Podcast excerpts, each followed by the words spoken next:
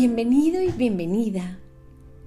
El día de hoy nos vamos a enfocar a hablar sobre nuestra energía.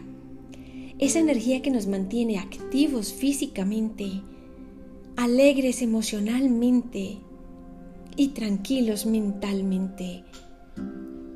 Si la energía en nuestra vida está en desequilibrio, damos permiso a que esa ausencia de la salud llegue, más bien conocida en nuestro mundo como la enfermedad. Con el fin de evitar la enfermedad y mantenernos felices, sanos, disfrutando y gozando del instante de vida, debemos de aprender a ser conscientes. Esa es la primera clave. Cuando yo hablo de la energía, es esa energía armonizadora, central, principal y universal es esa fuente de vida. Nosotros estamos en armonía o fuera del ritmo, así como es el suministro que le demos.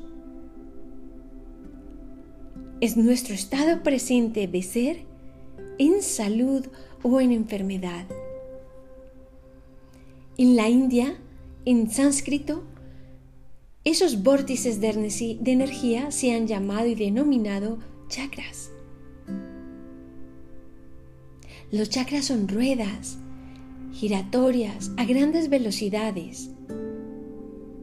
Son ruedas energéticas que asimismo suministran la energía a diferentes áreas o puntos de nuestro cuerpo.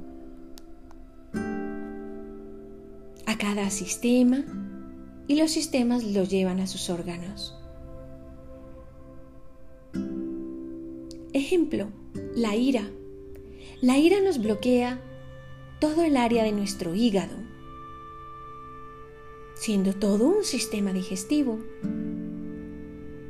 Si bajamos más la energía del tercer chakra, entonces cada vez nuestro hígado va a estar más delicado. A veces la enfermedad no viene precisamente de una deficiencia del organismo puede venir desde el principio emocional.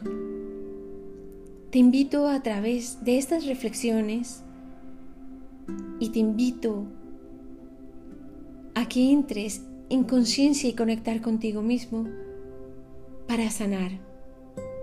Sanar el alma, la mente y el cuerpo. Como podemos ver el color que tiene el arco iris y la belleza cuando se ven todos los colores combinados. Asimismo es nuestro interior. Todos los órganos y sistemas forman un hermoso arco iris que debemos de mantener lleno de energía en flujo. Amigo, amiga, te invito a que comiences conmigo la lección 1 sobre los puntos de energía denominados chakras.